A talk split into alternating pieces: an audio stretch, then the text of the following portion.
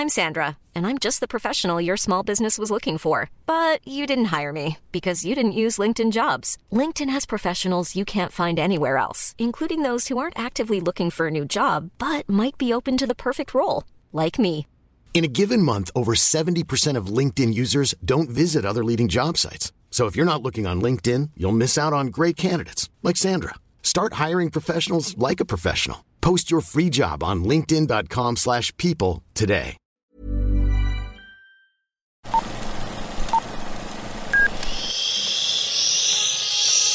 Apaga el celular y guarda silencio durante la función.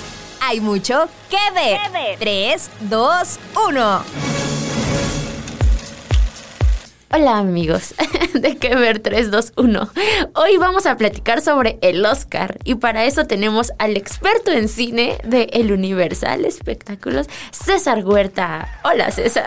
Hola, ¿qué tal amigos? ¿Qué tal? ¿Cómo se encuentran? Pues sí, realmente ni- ninguna sorpresa, ¿no? En, la, en estos anuncios Espera, de la espera, academia. hay- hay pero, pero, ya platica- platicaremos de ellas. Hay ausencias, hay unas que ya se esperaban y otras que, bueno, ya lo hablaremos a lo largo del programa. Me da risa porque molestamos a César con cierta película que ahorita vamos a abordar, pero también nos acompaña Jorge Emilio Sánchez, que es el reportero de música del Universal Espectáculos. Sí, muchas gracias, Sara. ¿Cómo están? Eh, a la hora que nos escuchan, muchas gracias por, por hacerlo y, y, pues gracias por la invitación otra vez.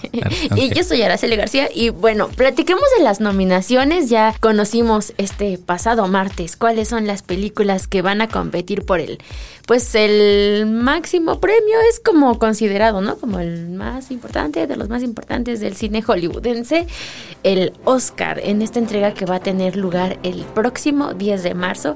Y como dices, hay algunas eh, nominaciones que ya estaban como que muy cantadas. También como cada año hay, hay sorpresas y también, bueno, para bien y para mal. Entonces, no sé cómo. vamos a empezar a lo mejor con lo nacional, que es, eh, por un lado, está Rodrigo Prieto como por cinematografía, y por otro lado, se quedó fuera Totem en película extranjera, internacional. Sí, sí, sí. Vamos, antes Rodrigo ya estaba cantado.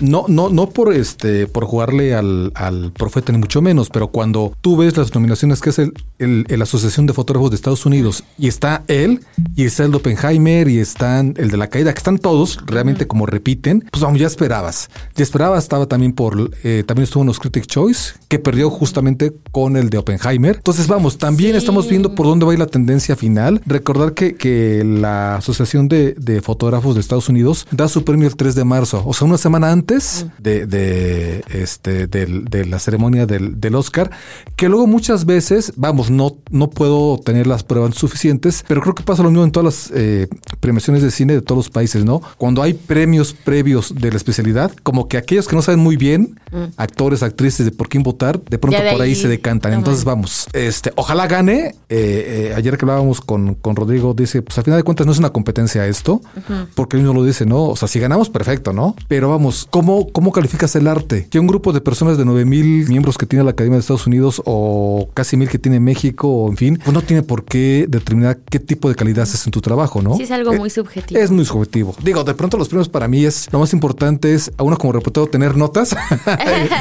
y vamos para ir a la fiesta después, ¿no? Digo, estarán un poquito tristes, de pronto este eh, habrá quien eh, quiera ganarlo forzosamente por lo que tú quieras, pero vamos, el convivio quién se los quita. que digo, como no son importantes tal vez o no deberían de ser como tan importantes, pero al final te dan una proyección, ¿no? El decir, esta película estuvo o, o este actor estuvo nominado al Oscar. Y Dice Arturo Ripstein, que este, este director de años de México, que los premios realmente es una palmadita al ego.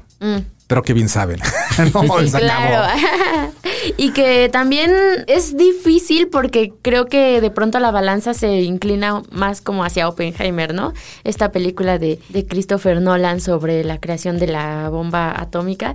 Y digo, uno espera que Rodrigo se lo lleve porque decíamos que es la cuarta nominación, ¿no? Que tiene a, a este premio. Todavía no ha salido triunfador, pero de pronto como que yo sí siento que por ahí podría ganar este Oppenheimer.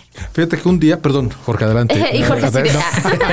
perdón, perdón. No, está bien. Este, pues sí, yo, bueno, yo creo que sí va por ahí siempre el debate constante en el, en el Oscar, ¿no? Pero yo lo veo más como un, como un arma de, doble filo, ¿no? Tanto, tanto es esta parte de, la promoción que te da, del alcance que te da ganar un Oscar, estar nominado a un Oscar, como también pienso que sí ha motivado a, distintos creadores a dar el paso, ¿no? A dar ese, a dar ese, ese salto de, echarse al, público a la bolsa, a también querer ganarse a la crítica, ¿no? Ejemplo eso, yo creo que es este Spielberg, ¿no? Que, que lo hizo con Schindler, con la lista de Schindler, eh, y, buscó dar ese paso, buscó, pues eso, e, ese prestigio que, que entre comillas da, da, el Oscar, ¿no? Y yo lo veo así como un, como una, un arma de doble filo, pero pues sí es, es pues son premiándose los propios, eh, la propia institución del Oscar a, sí mismos, básicamente, ¿no? A, la industria de Hollywood, así lo veo también. Sí, no, mira, y al final de cuentas, este, ¿quién mejor que los propios fotógrafos conocen, reconocen al tema a los compañeros, ¿no? Ayer me decía Rodrigo precisamente eso, ¿no? Que, que mucha gente dirá, ah, caray, ¿por qué está el conde? Y él dijo, bueno, cuando uno como fotógrafo ve la película dice, tiene que estar. Vamos, también te habla de, de, de quién votó, ¿no? En esta ocasión, los especialistas. Y este, y algo, un, un vamos, no sé si el comentario haya sido eh, como un poquito por, por cierta humildad o un poquito este, por sinceridad o por lo que ustedes quieran, pero en su momento el Chivo Lubeski, que todo el mundo lo conoce, que ha ganado tres premios Oscar después de haber estado nominado cinco ocasiones.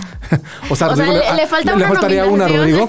No, pero él dijo que realmente el talentoso era Prieto. Ah, mira. Vamos, que lo diga Lubeski, digo, no sé cuál haya sido el motivo realmente, pero que lo diga y que quede ahí plasmado, algo, algo que ver. Rodrigo, lo que tiene es que, que yo, vamos, una vez lo platicábamos en una reunión que tuvimos hace unos días, este era, era que el problema que tiene Rodrigo precisamente era que es muy talentoso, extraordinariamente bueno, pero le tocó una época en la que está el Chivo Lubeski, ¿no? Que traía todo esta, este mare magnum que traía las películas de gravedad, que traía también este, por las cintas, ¿no? Con las, por las que le digo el, el, el Oscar y que era más conocido allá, ¿no? De cierta manera. Yo sí espero que Rodrigo gane, pero la veo complicada con Oppenheimer por este premio. Si gana o no gana el Oscar, creo que lo sabremos hasta el día 3 de marzo. Cuando por ahí vamos a ver. Fotógrafos. Aún así puede haber una sorpresa, ¿eh? pero vamos, Ajá. vamos a ver qué tal. Que eso yo creo que también es una constante en el Oscar, ¿no? Que sí tienen como muy as, eh, arraigados a sus consentidos, ¿no? Y, y creo que un tiempo, eh, un buen rato fueron los consentidos los, los mexicanos. Yo creo que también tiene que ver por ahí, ¿no? Que, que el chivo sí se haya colado más, ¿no? O que haya penetrado más, por, sobre todo por los, los directores con los que trabajó, ¿no? Que creo que son muy queridos en, en, en Hollywood, ¿no? Sí, sí, sí. Digo, hay consentidos y hay gente que es odiada, ¿no? Scorsese, ¿cuántas, ¿cuántos También. años estuvo nominado y no ganó hasta que llegaron los infiltrados? Que por ahí está nominada con su nueva película, ¿no? Por la con, que está Rodrigo. Ajá, los asesinos de la luna, que estaba viendo que es el, pues el nominado más más grande.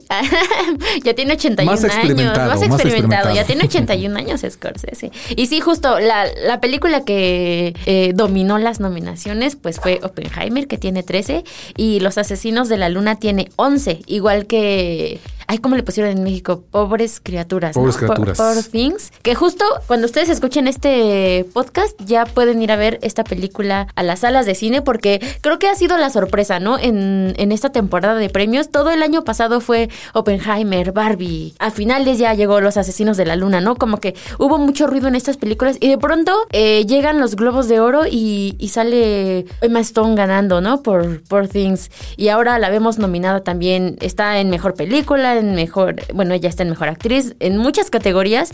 Creo que ha sido una de las sorpresas y ya si ustedes la van a ver, cuéntenos qué les pareció porque creo que no es una película para todos. Es, es una gran película, por supuesto, pero creo que sí es para un público muy específico. Bueno, de hecho, desde el tráiler, quien tenga la oportunidad de haberlo visto ya, sí te das cuenta que va a tener cierta línea, ¿no? Aunque bueno, muchas veces el tráiler está mucho mejor que la película. Y en muchos casos ha habido así, ¿no? Pero, pero fíjate que la única, la única ventaja que le veo a la película de Scorsese en los Oscar es que, a diferencia de Oppenheimer, que llegó a cines y formó parte de este tándem con Barbie, que era Open, ¿cómo? Barbie, Barbie Oppenheimer.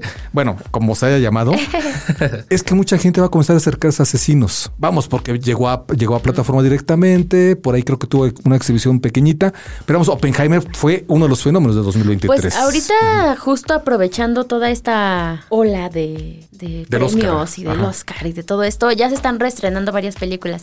Entonces, creo que justo este fin de semana ya está otra vez Barbie, eh, Oppenheimer también llega a salas, Asesino de la Luna también, también la van a, reestrenar. Sí, yo, yo veo esa ventaja, que de pronto aquellos miembros de la Academia de Estados Unidos que no la hayan visto por no tener esta plataforma, la de la manzanita, este, de pronto se acerquen por ella y a lo mejor cambien en algún momento su sentido del voto. Puede ser, ¿eh? Puede darse en ese momento. Digo, es cierto, tú, hablas ahorita, este, Scorsese es el director más experimentado que va a estar, ¿no? Quizá dentro de toda la ceremonia. Pero caray, si hubo alguien o si hay alguien que ha aprovechado y mostrado cómo se puede utilizar la tecnología, la que tú quieras, inteligencia artificial, efectos especiales, visuales, con el cine tradicional ha sido él. Mm. Digo, si vieron Hugo Cabret, caray, es una maravilla la película. Muy diferente, ¿no? Demuestra cuando la tecnología tiene que estar al servicio de la película y la película no tiene que ser efectos especiales nada más, ¿no? Digo, ese es, ese es el, punto que le doy de más a, a esta película que puede dar el campanazo eh, mediático porque sabemos que Scorsese hace muy buenas películas. Y también, ah, bueno.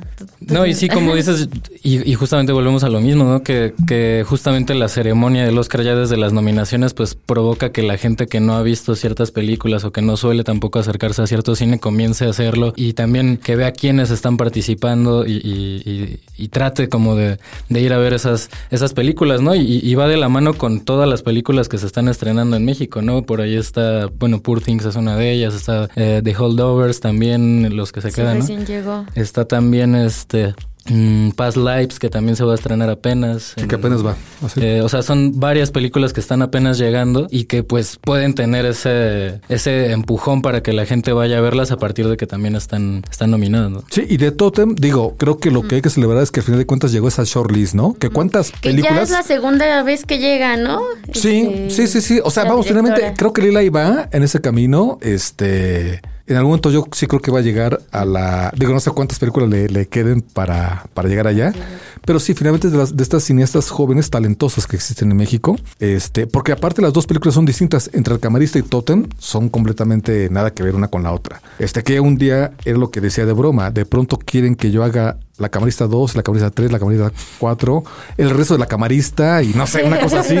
Pues no va por ahí, no, ella está buscando otras cosas. De hecho, dijo, en algún momento pues a mí a ella le gusta viajar mucho con cámara, con su camarita. Dice, no, en algún momento se me ocurre hacer un documental de un nopal, pues lo hago del nopal, ¿no? Y no pasa absolutamente nada. Y la libertad que de pronto las mentes creativas como ella permiten, ¿no? Y se dan ese, ese gusto. Este. Ahora, y ahora por las, las categorías mediáticas. ¿Cuáles? Dirección, actor, actriz, pues, actriz de soporte y actor de soporte. justo el tema... incluso animada, ¿no? Por ahí también puede ser. El, el tema el martes pasado, además de que ya salieron las nominaciones, pues fueron estas quejas, ¿no? En redes hizo mucho ruido que Barbie eh, estuviera nominada en categorías como eh, Mejor Película, está en actor de reparto para Ryan Gosling, está en actriz de reparto para para América, Ferrera, pero que Barbie, que Margot Robbie no estuviera en mejor actriz y tampoco Greta Gerwig en como directora, ¿no? Porque pues sí, por ahí veía hubo como muchos memes, ¿no? Que justo decían, pues todo lo que es Barbie pues es gracias también a la directora, ¿no? A, entonces, ¿cómo no la consideran? O sea, es como un tema difícil, ¿no? De, llegar como a un consenso. sí, de pronto una película que habla sobre la mujer, de pronto el único nominado es, bueno, junto con América, es el coprotagonista masculino, Ajá. ¿no? Que dices justo con todo lo que va se cumplió la premisa de Barbie. se cumplió la premisa de Barbie. Sí, sí, el, hombre comandando en el mundo, caray. Y que justo también eh, Ryan Gosling lanzó un comunicado, ¿no? Eh, precisamente, pues diciendo, sí, estoy honrado por esta nominación, pero también de cierta forma decepcionado, ¿no? De que, de que ellas no hayan sido consideradas. ¿Habrá puesto la misma cara que cuando ganó como mejor canción? Ah, hubiera sido interesante, ¿no? Ver lo que hubiera una cámara otra. En los críticos, sí.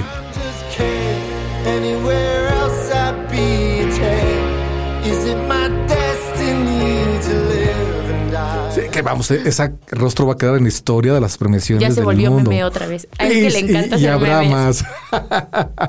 Oye, no, pues es que precisamente hacíamos un conteo, este, Jorge Ara, de, de, estas cinco categorías mediáticas. Mediáticas porque son los, rostros conocidos, ¿no? Son 25 nominados. De esos 25 nominados, que es interesante, 12 este, son de primera vez. Mm. Vamos, casi la mitad. Nueve han, este, han tenido ya historia previa y solamente cuatro han ganado ya el Oscar. Y vamos, de pronto uno ve la lista y dices, Mark Ruffalo ha estado nominado o no ha ganado. Este, Robert Downey Jr. estuvo nominado. Tampoco ganó. Aunque bueno, luego tiene que ver mucho con su vida personal, que no había hecho como cosas interesantes.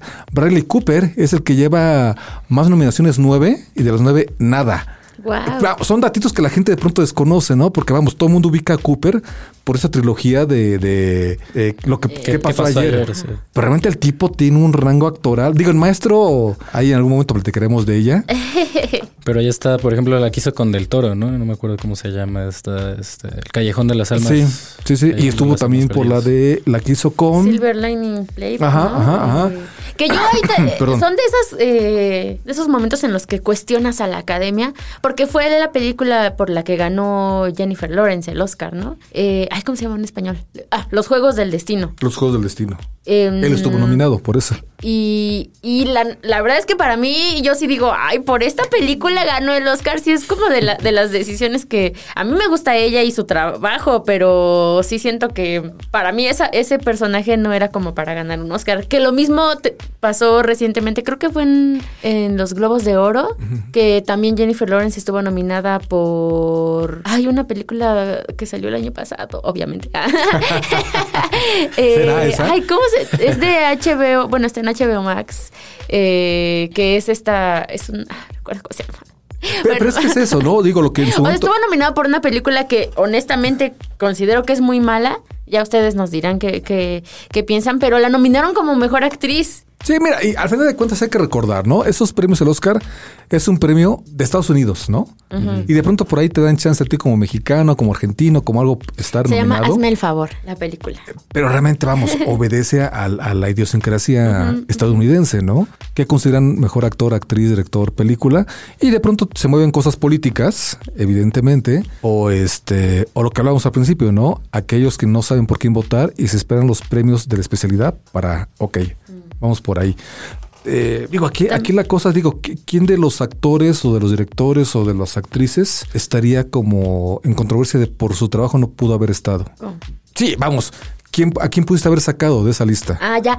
Sí, justo era algo que. O sea, tampoco. Iba así como a ¿O quién preguntarles falta? ustedes qué opinan. Porque creo. Margot, yo creo que sí falta, ¿no? Así como ha crecido, pues, la industria, digo, ya no solo tenemos películas que directamente llegaron al cine, ¿no? O que solamente llegaron al cine, sino algunas que tal vez tuvieron una exhibición pequeña, breve, pero. y después llegaron a plataformas. Me parece que tal vez ya nos estamos quedando cortos en el número de, de actores o de personajes seleccionados para una categoría. No sé ustedes qué opinen, porque sí, justo, o sea, yo no, no puedes quitar a Emma Stone, no puedes quitar a, a eh, Carey Mulligan, pero dices, y también dónde está Margot Robbie o, o, bueno, debe haber ¿Dónde está. Greta, no? En director. No sé, de pronto no, si- no sienten que faltaría, a lo mejor, es que no sé si 10 películas competir en mejor director, pero no sienten que queda un poco corto el tener nada más este a cinco directores nominados, a cinco actores nominados. Yo lo, yo lo que pienso es que eh, afortunadamente hay muchas propuestas, ¿no? Y hay mucho cine y hay mucha, eh, muchos creadores y hay muchos actores que, que incluso ni siquiera se toman en cuenta, ¿no? Pero platicábamos antes de entrar, pues, Hojas de Otoño, que era como la carta fuerte finlandesa, pues se quedó fuera, que ganó eh, el premio del jurado en Cannes y acá no la tomaron en cuenta. El año pasado también por ahí la que ganó la Palma de Oro tampoco fue tomada en cuenta. Entonces creo que eh, a lo mejor no pienso que es que se estén quedando cortos, sino que hay tantas cosas que, bueno, termina siendo arbitrario eh, premiar eh, y, nominar solamente a, cinco personas. Y yo creo que eso es lo que tiene, lo que tienen los premios en general, pero lo que tienen en particular los Oscar, que pues obviamente privilegian a, lo que fue hecho en su, en su país y, y, que- y con las narrativas que suelen eh, fascinar a, a- esta academia, ¿no? Ahora, por otro lado, digo, si hubiera más nominadas por categoría, pues quizá no estaríamos hablando de eso de ahorita, ¿no? No habría polémica, no habría controversia, no habría el quién quedó fuera. Este, pues yo creo que está bien así. Que le suban uno más, aunque sea. Podría ser, podría ser. Pero Porque incluso, o sea, en película internacional, cinco me parecen muy pocas. Sí, para la cantidad de países que se inscriben, sí, sí, sí, sí, también, también, también. Digo, pues vamos, es que las reglas son las reglas. Ah, Sí.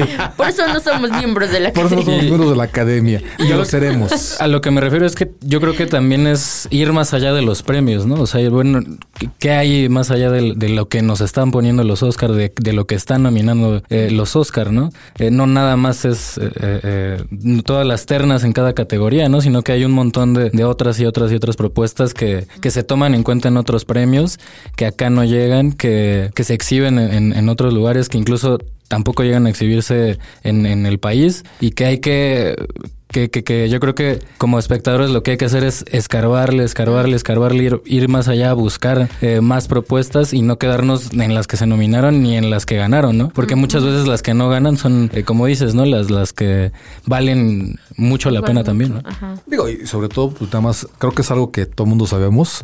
Eh, la publicidad, el marketing influye mucho. Porque los Entonces, ¿por qué votantes no, no, dejan de ser humanos. En director?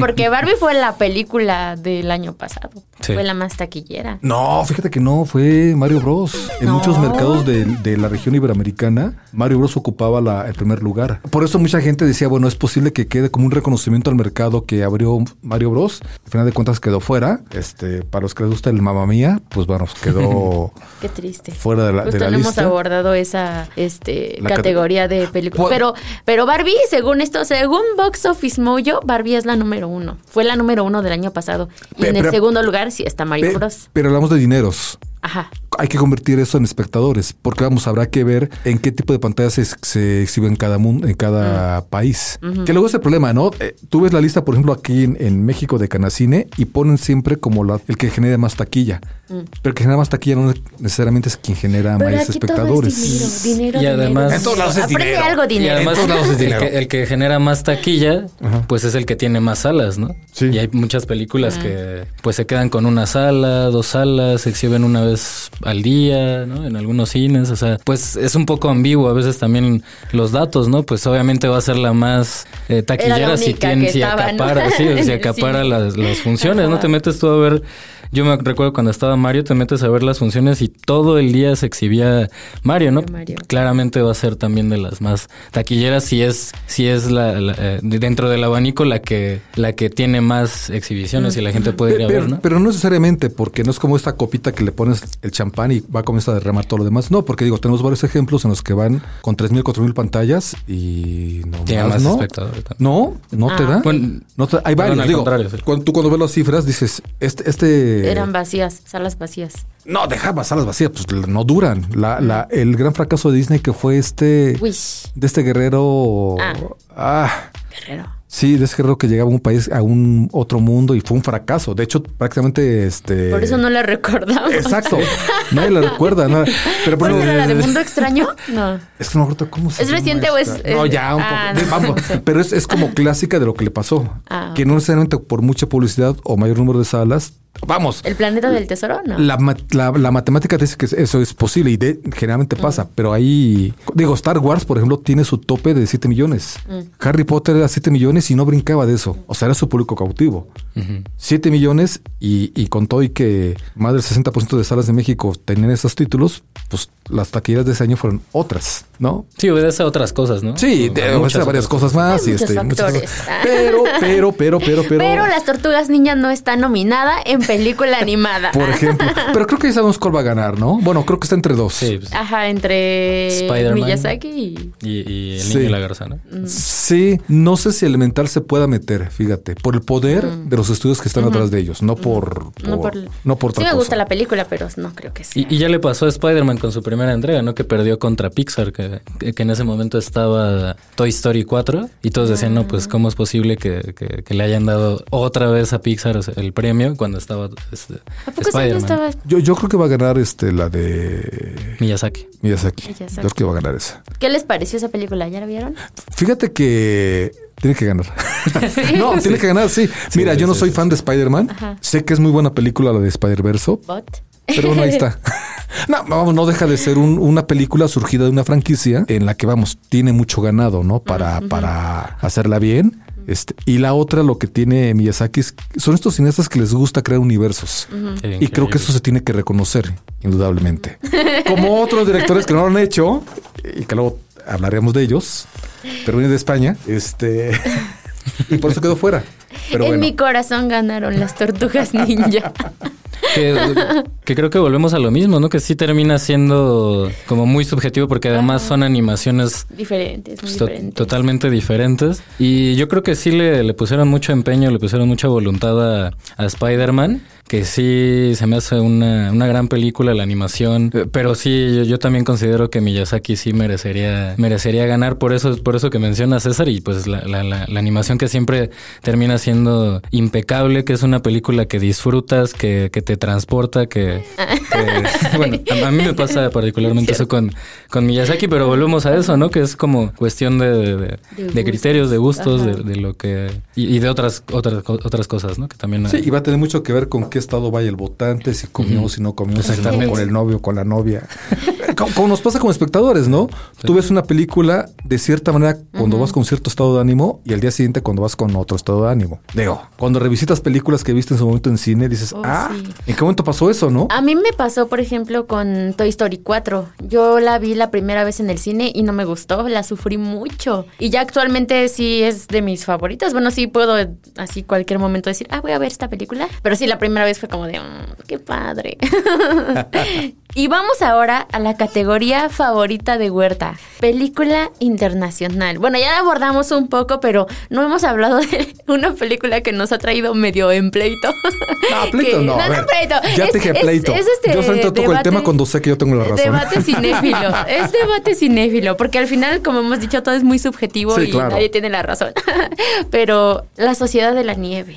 Una, una película de que justo estaba viendo que pues eh, Netflix tiene en total 18 nominaciones porque hay, hay además de la Sociedad de la Nieve tiene películas como eh, Maestro que creo que es la que más le dio nominaciones pero prácticamente estaría a la cabeza de las nominaciones porque además de Netflix Walt Disney tiene 20 pero digamos en sus diferentes ramas no incluyendo Sí, claro, claro, porque son los estudios productores. Ajá, exacto. O de alguna manera. y pues La Sociedad de la Nieve, esta película de Netflix de la tragedia de los Andes, que llegó, no recuerdo si a finales de año o a principios de este. En cines en diciembre y en enero apenas llegó a plataforma. O sea, llevamos ajá. ni un menos, ni un mes ya en plataforma. Que le ha ido bien, ¿no? Creo que le ha ido bien, este, de acuerdo a estos, ¿cómo le llaman? Algoritmos que maneja Netflix, te aparece como de los más visto. No sé en cuántos países tenga esa. Sí, todavía estaba como en el cosa. top 4 esta semana. Sí, no, mira, a mí, a mí lo que se me hace claro es que la, eh, Bayón, y siempre lo he dicho, lo hemos platicado en estas conversaciones que hemos tenido, se me hace un director solvente. Creo que con el orfanato fue un gran debut, estuvo apoyado por, por Del Toro. Este, vamos, yo no creo que Del Toro haya influido tanto en el orfanato como para decir que es una película del Toro. Obviamente no, él tiene su propio universo. Te- después lo vimos, un monstruo viene a verme. Vamos, sí creo que es un director que, que es solvente, que ha logrado crear sus propios mundos. De pronto, claro, este hace Parque Jurásico y hace otras cosas más hollywoodenses. No está mal. Digo, Del Toro lo ha hecho con Titanes del, Titanes del Pacífico y él dice,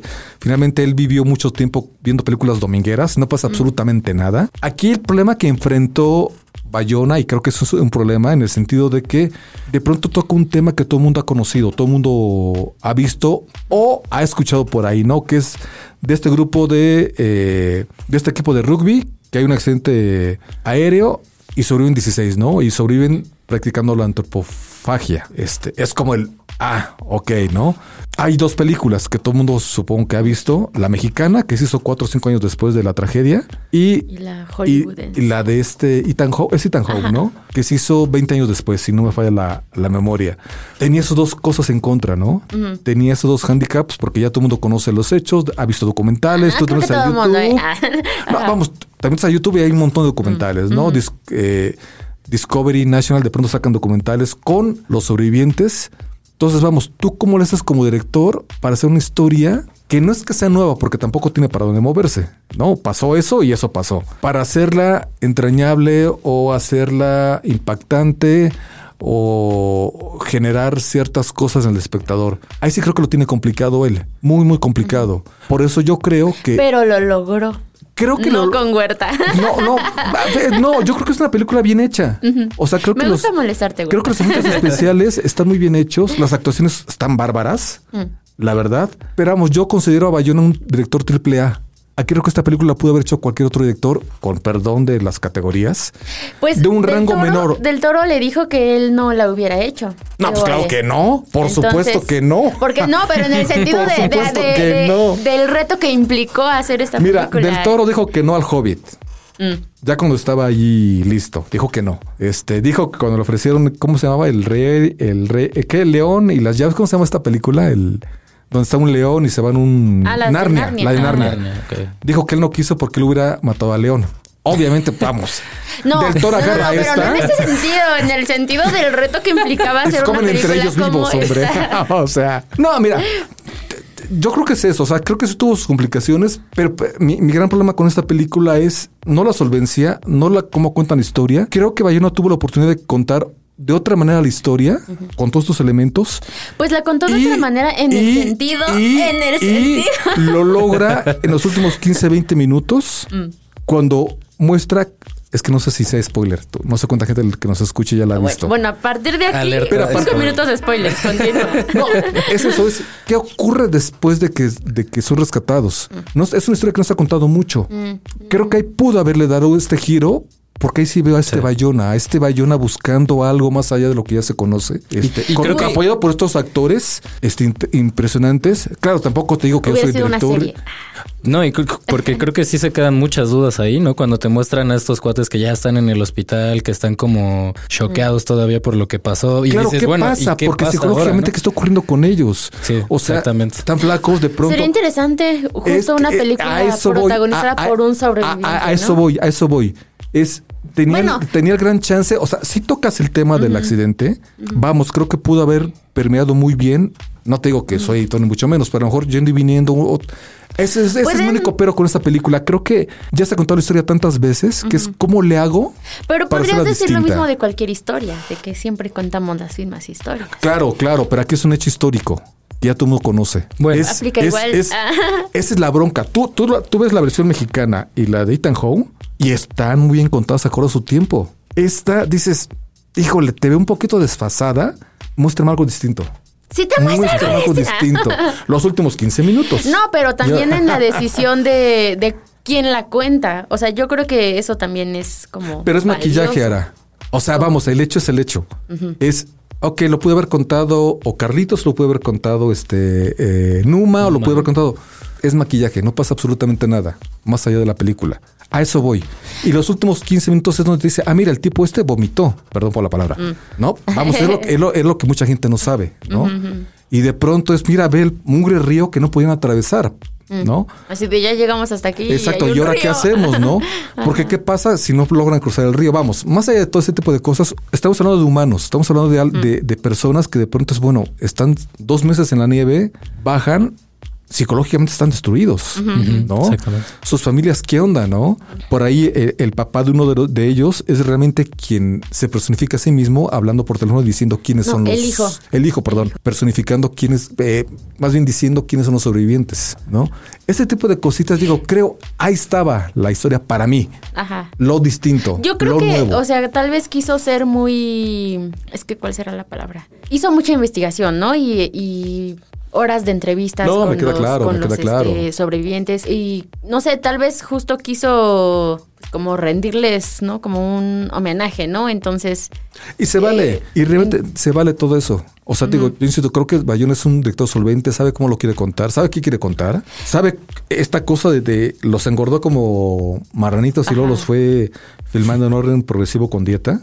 Pero vamos, son herramientas que tienen los directores. O sea, actualmente él tiene todo resuelto. Que estaba pensando pero es que, que igual si, si quieren ver qué pasa después de un trauma como estos, pueden ver la serie Yellow Jackets. No sé si alguno de ustedes la ha visto, porque creo que no sé si está inspirada en, pero me parece que sí está muy inspirada en esta en este hecho y que justo sigue a un grupo de en este caso son mujeres que tuvieron un accidente de avión, igual eran de un, eran de un equipo de fútbol. Pasan, no sé, creo que año y medio o un año en perdidas, igual, no sé, en, pongamos que en los Andes, eh, y después son rescatadas y ya entonces, bueno, esta serie te va contando en paralelo tanto lo que vivieron, este, pues perdidas, como ya en la época actual, ya siendo pues adultas eh, con familias, todos los traumas que les van, que todavía traen cargando. Fíjate, no, no había pensado en eso, pero sí, también es una historia interesante que Sí, podría contarse. Sí, y y fíjate, ¿sabes qué? Digo, es una anécdota personal,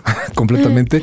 Yo veo la mexicana, ahí fue donde entendí cuál era la magia del cine, porque no sé si lo, lo he contado antes. Por- no, es que sí, vamos, yo tendría que unos siete, ocho años y la pasaron en Canal 2 un sábado en la noche. Entonces, hay una, hay una actriz que se llama Luz María Aguilar, que no sé si por ahí la ubiquen algunos, este, pero hizo mucha comedia, hizo como mucha, en su momento era como de las actrices top. Este, según yo sigue viva, espero que siga viva.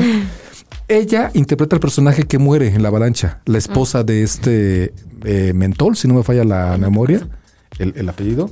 Y entonces vamos, muere y bueno, pues ya saben, este, la entierran y todo eso. Entonces, al miércoles jueves siguiente, estaba en un programa de televisión. Y dentro de mi mente niña, es como, pero ¿por qué si yo la vi morir? Ah, Po- ajá. ¿Por qué está viva, Y no? tuvo un Porque, momento. Exacto, sí. De hecho, sí me acuerdo que lo platicaba con amiguitos de la primera en ese momento y dices, pero ¿por qué está viva? Y alguien por ahí dijo, es que ella se dedica a hacer eso, a, a- a contar historias. No me dijo interpretando, más bien haciendo distintos, este... eh, Personajes. no, es que ni siquiera fue la palabra personajes, fue como hace distintos trabajos, depende de la película o, o lo que pasa en televisión. Ahí cuando dije, ah, caray. Y tuvo un momento. Y me marcó, vamos, me marcó. Tan me marcó que, que realmente yo fui un devorador de qué había pasado en esa época con el avionazo. Creo que es lo que me pasa a mí, que tengo tanta información que de pronto cuando veo esto es como, ah, Ya me lo sé, dice. sí, sí, sí, sí. La de Viven la vi varias veces. Yo también. La de la mexicana Es también la vi varias veces. la de Viven por los cambios y todo eso, pero la verdad a mí me gustaba. Como diría del toro, es Y- dominguera, Ajá. palomera y sacabón. Un día se me ocurrió ponerla en un vuelo, no sé por qué. no me, me da miedo volar y se me ocurrió poner esa película. No, no lo hagan, ¿eh? Fíjate, la primera vez que me, me mandaron por trabajo, ya hace varios años, a Argentina, pues pasas por los Andes. Indudablemente, cuando íbamos pasando arriba, dije, híjole, vamos. Pero te pones a pensar, claro, jamás los podían haber visto, ¿no? Sí. Era una mancha blanca sobre un fondo blanco. Pues, ¿cómo le haces? No, y tan pequeñito. Esa, por ejemplo, creo que es una de las grandes este, secuencias, escenas que tiene la película de Bayona. Cuando suben, ¿no? Cuando sube la cámara y estás viendo el- el- lo que queda del avión, este, en medio de todo dices, pues no hay manera de que te vean. Exacto. O sea, a mí ese tipo, hay, digo, hay cosas que son muy, muy brillantes en esta película. Mm. Pero en términos generales, Y yo pienso que todos, que todas esas puede ganar. cosas. Creo que puede ganar porque es lo que le gusta a los estadounidenses, ¿no? Estas historias de contra todo, ganamos. Mm. Pienso que todas esas cosas que deja fuera, o sea, como de qué está pasando, además de que estos cuates están perdidos, se acaba de estrellar el avión, etcétera. Yo, desde mi punto de vista, pienso que es un recurso con el que te hace entrar más en la tensión que están viviendo los personajes, ¿no? Porque no sabes, ni tú ni ellos saben lo que está pasando afuera, si los están buscando, si van a llegar por ellos, si los van a encontrar, y ellos siguen luchando por su vida.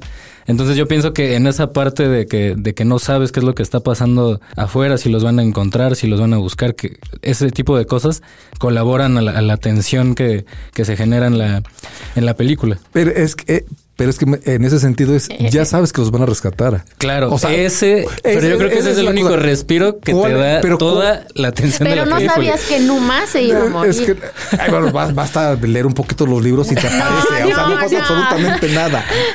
Sí, yo Es creo que, eso ese voy. es, O el sea, único respiro. Y bueno, hay dos respiros en la película. Yo pienso que uno es ese, que sabes que todo va a salir bien porque hay sobrevivientes, porque es una historia de sobrevivientes. Y otro respiro es el momento en el que están divirtiéndose, están bromeando y de repente... Pero ya lo vimos en las otras películas. Es que eso voy. Vamos, insisto. Esto es- oye. Insisto, es que no, a ver, no tenía mucho para dónde hacerse él. Mm. Porque si, si- si de pronto cuando hace la película con Netflix, para Netflix, no sé cómo sea ese, ese, saben que van a contar esta historia, pues ya saben. Pero también en lo imposible, No lo imposible más. es lo mismo. Lo imposible también, o sea, no te cuenta que hay después de que los rescatan. Ah, no, no, pero, pero finalmente, pero finalmente es una historia poco conocida de, lo imposible. Estos dos, estos dos personajes que aparecen. En este, O sea, es que sí creo que es este- una historia muy conocida, sobre todo si te gusta el cine y te gusta, no sé, la historia. Pero también creo que, que ha llegado también ahora a otro público. O sea, yo creo que sí debe haber también. muchas personas que no que no sabían de este lo que había pasado. No, y que claro. no, nunca y- habían visto las otras O sea, películas. incluso tampoco. los nombres, o sea, eh, que no sabían tal vez que, que Numa se moría, ¿no? Que... Pero eso tampoco puede ser argumento, ¿no hará? Porque si no, al ¿Por no? porque si no al ratito hacen cómo se crea Batman, pues vamos, todo el mundo sabe cómo se crea Batman. A ver, cualquier película sabes dónde va del punto A al punto B. ¿Cómo llegas? Es el gran problema.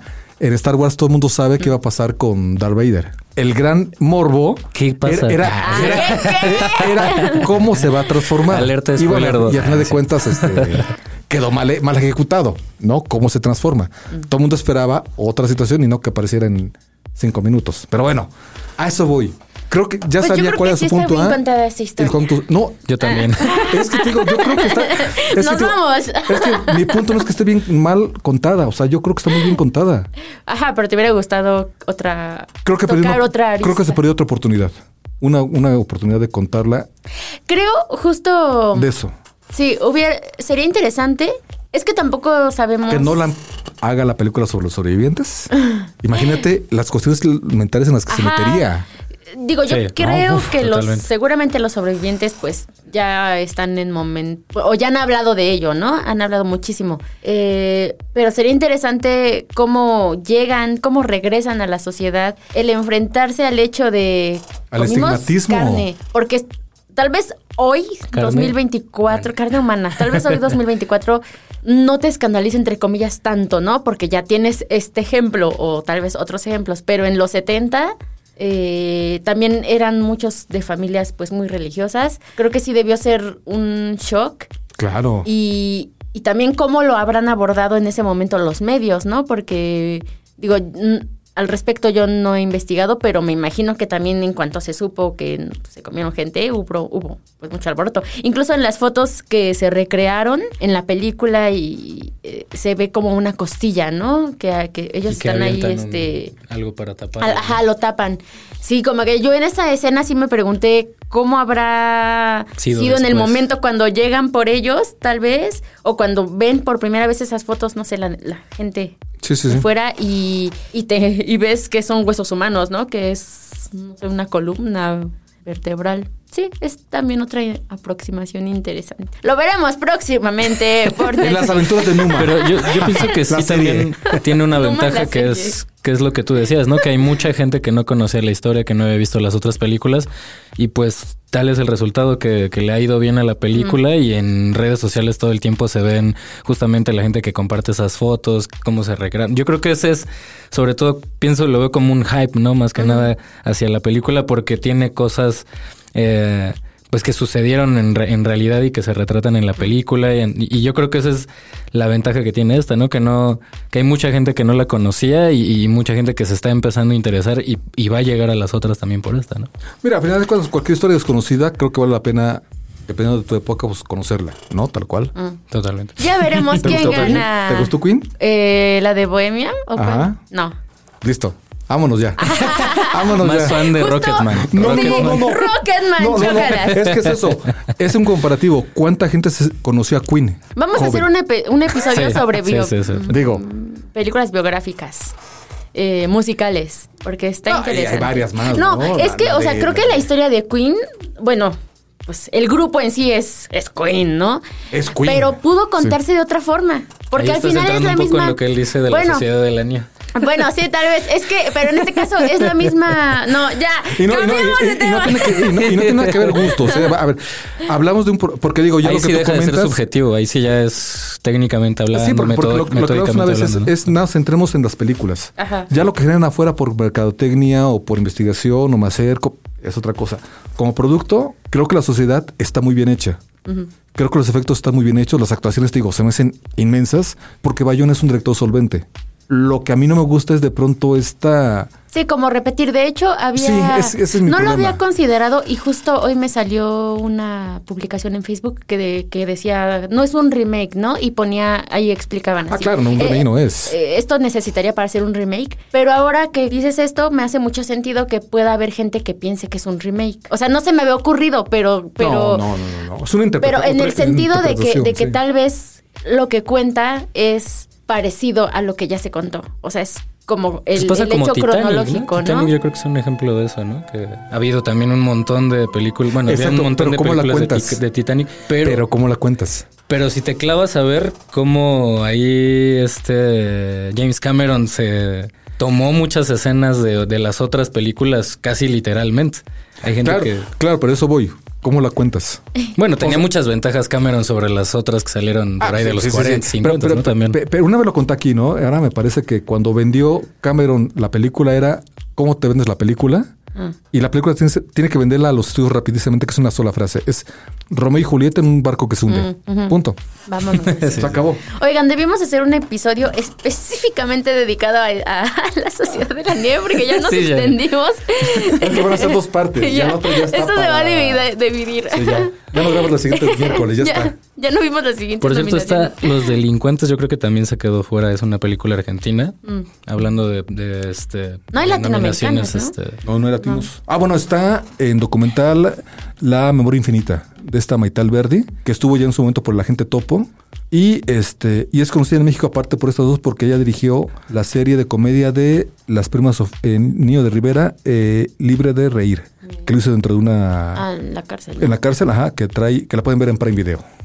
Ahí está. Pero que no se hace. No, esta de los Ajá. delincuentes la pueden ver en, en movie. Yo creo que se queda fuera de, de la nominación también a mejor película extranjera. Se me hace una gran, gran película. La premisa es que un cuate este, está cansado de su vida y decide robar el banco donde, donde trabaja y se alía, bueno, obliga a uno de sus, de sus compañeros a que se alíe con él para que cuando termine su condena eh, los dos se queden con el, con el motín y cambien, cambien por completo sus vidas. Pero pues en esos tres años pues ocurren muchas, muchas ¿Cómo- cómo cosas. llama? Los delincuentes. Los delincuentes. Yo creo que esa es la que, la que también se queda fuera ahí de Oigan, pues yo creo que ya nos tenemos que ir despidiendo. Llevamos como tres horas de podcast. Em, nos quedan varias categorías que yo creo que pues en las próximas semanas podemos ir como abordando ya de camino a la entrega. Y... O no sé, alguna otra que quieran mencionar así antes de irnos. Yo Past Lives, ese es mi gallo en, en mejor película. Ok, ¿El es caballo la... negro? eh, ¿El caballo negro? Este, no, el- Vidas Pasadas. Ah, no, pero el caballo negro dentro de la ceremonia, la premiación. Eh, este, ojalá, ojalá yo pienso que puede ser, pero es más mi, mi gusto por la película, por la que yo quisiera que, que ganara, ¿no? Este, pero no sé si el, si el, el caballo negro, yo creo que eh, está más cerca de eso Scorsese, ¿no? Que bueno, este tiene muchas ventajas, pero no, no pienso que esté dentro de los que pueden llevarse la mejor Sí, película, digo, ¿no? Digo, creo que el caballo negro sería Poor Things, ¿no? Mm. Poor Things, Porque sí. apenas acaba de estrenar, porque este. Yo creo que va a sorprender con varios premios. O sea, de entrada Emma Stone yo creo que sí se lo lleva. Ah, no, por supuesto. que ella es de las, de las cuatro que ya llegan a la ceremonia ya con un premio a cuestas. por Por La La Land. Que bueno, fue una gran polémica, ¿no? Cuando, cuando esa, esa ceremonia. Y yo creo que actor, pues Killian Murphy, ¿no? Ya está igual como muy Yo creo que va él. cantado. Yo creo que va él. También. Yo creo que va él. En coactuación masculina, sí la veo peleadita. Mm. Está De Niro, está. Robert Downey, Downey. Jr. Está- Eh, Es el que que, es- decíamos, ¿no? Sterling. Rúfalo también creo Y que- está Rúfalo. Ruffalo. Ahí, ahí la veo peleadita, ¿eh? Ahí la veo peleadita. Ryan Gosling no creo. Mira, todo puede pasar. Eh, bueno, sí, todo puede pasar. Si Y lo nominaron a él y dejaron fuera Y- y a además, Margot, además todo mira, si me dicen cuando gane va a tener esa expresión, yo voto por él. De hecho, te aseguro que ese día este, el, el jefe de cámaras va a estar una cámara sobre Ajá, él. ajá. No te le despegues. Lo que haga, tenemos un especial de una hora con sus reacciones. Muy bien. Y bueno, en reparto mm, está América Ferrera, Emily Blunt. Yo creo que va a ganar Emily Blunt. Puede ser. Ahí también está esta, la de... Daniel Brooks por Color Púrpura. No he visto Color Púrpura. Por color púrpura, claro, claro. Este... ¿Ya está en cines? No, fíjate que No, sé si, si No por ahí pueda ganar de último momento está Lily Glanston. Por, Ah, por- sí, en. por, por este, en por esta actriz. cosa que trae, ¿no? De la primera mujer de, origin- de pueblos originarios nominada al Oscar. Bueno, pero. no sé, no sé sí, si por ahí pueda en algún momento en el voto de manera sentimental influir. Sí, pues. Ya veremos. Ya veremos, platicaremos de esto en, Platicaremos además este, en mes y medio. categorías también yo creo que próximamente. También sería interesante hablar sobre los rats, sobre lo peor Ah. del año. Yo creo que hay que dedicarle un episodio a lo peor del año porque... Es que eso es muy hay- divertido. Sí, sí, y, y hay algunas que a mí sí me gustaron. Ah, entonces ya veremos. Déjenos ahí a lo mejor su comentario de cuál fue su favorita o cuál es su favorita para el Oscar. Vámonos, vámonos. Pues un agradecimiento para Andrea Esquivel que nos está grabando. Es la responsable de que ustedes puedan escuchar este podcast. Muchas gracias. y bueno, también a César, a César y a Jorge por acompañarnos. Y recuerden que nos pueden escuchar en todas las plataformas. Estamos en Spotify, en Apple Podcast, Google Podcast. Ustedes pónganle que ver 321 y seguro ahí les aparecemos. Nos escuchamos la próxima semana. ¡Eh!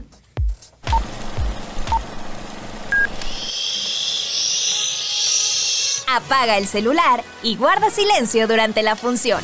Hay mucho que ver. 3, 2, 1.